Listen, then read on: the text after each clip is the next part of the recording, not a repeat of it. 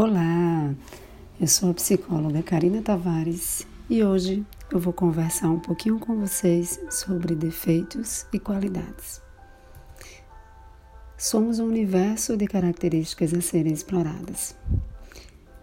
Os defeitos e as qualidades são termos utilizados em todos os lugares do mundo, muito utilizados em algumas situações específicas como entrevista de emprego, encontros amorosos, principalmente em suas fases iniciais. Mas então, se já é algo pelo qual temos tanta intimidade, por que eu estaria aqui falando sobre esse tema? Exatamente porque é algo muito utilizado e impacta direta e indiretamente na vida de todos nós. O padrão, a norma, a crença, o rótulo, as medidas, o perfil, a referência e tudo o que pode nos limitar e nos aprisionar está intimamente relacionado aos nossos defeitos e às nossas conhecidas qualidades. Ou melhor dizer, ao que nós rotulamos drasticamente em defeitos e qualidades. Isso mesmo, ao que nós rotulamos. Aprendemos desde muito cedo a nos dividir em partes boas e ruins.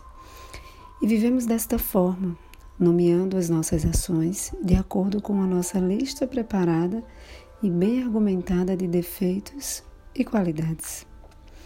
Passamos por diversas dificuldades constantes de lidar com tudo isso. Sofremos e nos apegamos ao que acreditamos não poder controlar. Afinal, são defeitos ou qualidades. São as partes automáticas e resistentes que não podemos provocar porque faz parte do nosso eu construído e, portanto, se tornaram indestrutíveis ou talvez difíceis de lidar, criando assim uma ideia esperançosa de buscar melhorar e evitar os comportamentos defeituosos, assim como potencializar as nossas qualidades. Vivemos em busca de reparar os nossos defeitos ou potencializar as nossas qualidades. Este problema existe e eu trago para vocês para que todos nós possamos refletir sobre essa bagagem que estamos carregando e que estamos distribuindo ao mundo com uma bela postura de imposição e, por que não dizer, submissão. Esse termo defeitos e qualidades, que vem há anos invadindo a vida de todos nós, apresenta uma diminuição na nossa condição humana, reduzindo a nossa capacidade de ser e estar integralmente. Quando nos referimos aos termos defeitos e qualidades, estamos separando de forma dual a possibilidade de bem e mal, de certo e errado, ou até mesmo de aceitável ou reprovável. E esse modo de pensar e agir limita as capacidades humanas e pormenoriza o potencial de evolução que há dentro de nós. Então vamos compreender os motivos pelos quais esses termos acabam desvalidando as inúmeras formas de agir do ser humano. Uma vez que, quando nos colocamos nessa posição de defeitos, estamos admitindo que não somos capazes de mudar, de transformar, evoluir, acabamos aceitando de maneira não pensada que nascemos assim e que devemos continuar assim. Aquele velho e bom ditado que diz: Eu nasci assim, eu cresci assim e vou ser sempre assim. Portanto, há uma validação deste modo de ser,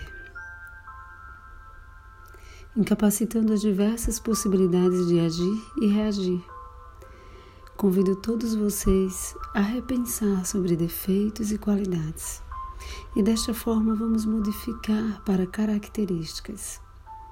Isso mesmo, somos seres completos de inúmeras características que foram rotuladas e padronizadas por toda uma vida, como os conhecidos defeitos e qualidades, nos limitando, nos colocando em lugares de culpa e, por que não dizer, de vítimas. Mas quando substituímos para características, reconhecemos que somos um universo inteiro que depende unicamente de nós. Vou trazer um exemplo para vocês. Teimosia é um defeito ou uma qualidade? Será que pode ser os dois? Pois é, quando fechamos esse adjetivo para ser um defeito, estamos descartando as várias conquistas derivadas de atitudes teimosas. Portanto, enxergar esse adjetivo como uma característica pode ser administrada por você. Isso vai depender dos seus padrões de vida e principalmente da forma como você interpreta a sua realidade e as demais. Em meu consultório, diariamente, escuto dos meus pacientes: sou nervoso, sou desastrado, sou chato. E em todos os casos há um padrão de pensar e agir. Somos o que acreditamos e o que conseguimos ser, não é mesmo? Mas quando esses padrões são ressignificados, compreendemos que todos somos nervosos, chatos e desastrados em alguma situação, mas que só alguns tomam partido e se rotulam defeituosos.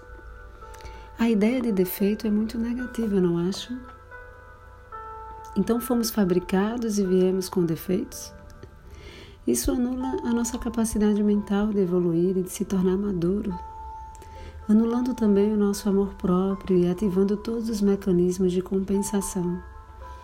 Uma vez que, quando temos um defeito, podemos justificar nossos atos falhos sem nos sentirmos culpados ou parecer que fomos egoístas e imaturos.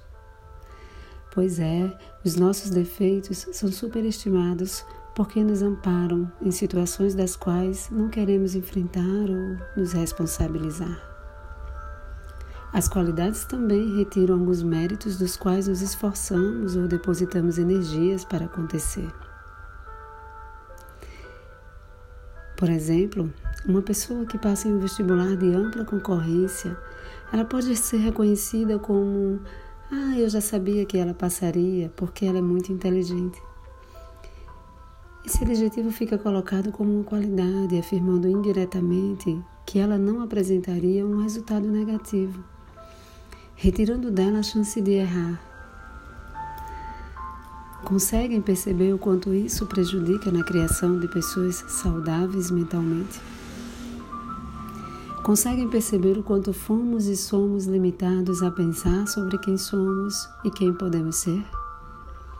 Não há benefícios em se rotular, além daqueles que nos permitem permanecer em situações e lugares que atrapalham a nossa evolução. O que temos são características. Somos seres com um mundo de características que podem ser utilizadas a nosso favor ou contra nós. Cabe a cada um de nós reconhecer e administrar. Precisamos aumentar o nosso potencial de estar mais perto de nós. E como vamos fazer isso se estamos limitados à ideia de defeitos e qualidades? Quando percebemos que tudo é característica, nos damos e damos ao outro a oportunidade de lapidação, de pensar sobre os seus atos, de resgatar o que poderíamos chamar de essência, criando e produzindo novas formas de agir, infinitamente estamos em transformações. Aceitar que somos seres em construção e se libertar dessa ideia de defeitos e qualidades vai nos permitir reconhecer novas formas dentro de nós e novas forças, e também novas formas de julgamentos alheios. Seremos então convidados a olhar com mais respeito para o outro e com uma redução saudável de expectativas deixando o outro ser e agir dentro das suas possibilidades. As características humanas são infinitas, estão sendo manifestadas o tempo inteiro por nossas ações, através dos nossos comportamentos. A forma como sentimos um acontecimento também é fruto das nossas características. A maneira como buscamos alcançar os nossos objetivos e como nos conectamos com as pessoas também fazem parte do núcleo de características que temos. As pessoas são diferentes. Uns são mais apegados e extrovertidos, outros mais introvertidos e, por assim dizer, desapegados. Dentro de cada grupo também há particularidades, cada pessoa é única e a mesma característica é manifestada de maneira diferente em cada indivíduo. Isso porque cada pessoa vivencia a experiência ao longo do seu desenvolvimento de uma maneira singular. A nossa natureza dual permite reconhecer que quando somos corajosos é porque conhecemos o medo. E quando nos comportamos de maneira desrespeitosa, é porque compreendemos que há um comportamento obediente que está sendo agredido. Ou quando ficamos indecisos, será que compreendemos algo sobre a determinação?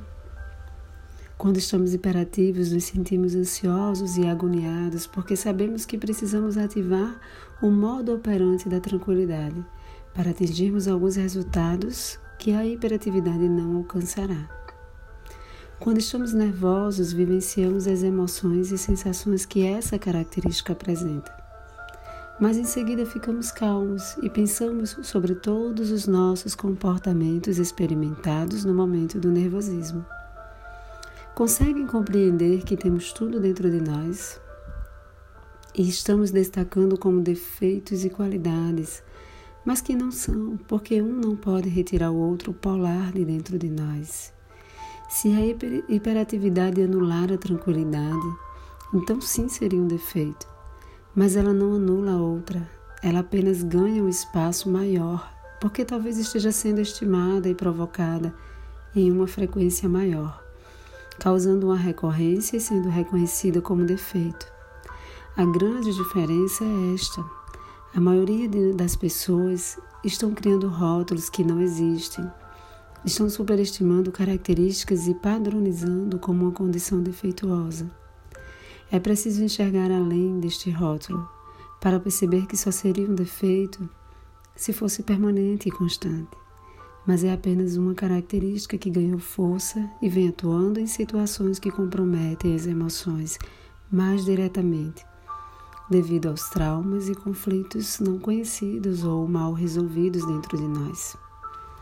Nossa subjetividade é atacada, agredida e exposta de maneira impensada pois quando nos colocamos na posição de defeituosos, estamos limitando a nossa vasta capacidade de subjetividade, ou seja, de estar presente no aqui e agora, provocando em nós uma falsa ideia de eu sou e buscando deixar permanente o que não é.